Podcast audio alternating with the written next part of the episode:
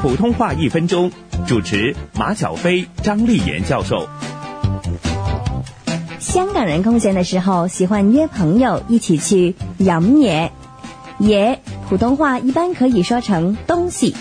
张教授，其实饮嘢普通话可不可以说成喝东西，用它来代替呢？饮嘢也不仅仅是喝东西的意思，还包括见面聊天，是一种消闲和社交行为。北方人原来不流行聊天喝东西，似乎也没有相关的说法。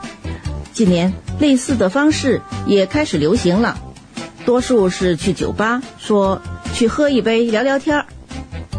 不要以为也就一定等于东西，有的人把走爷也说成做东西，那就更不对了，应该说成做事。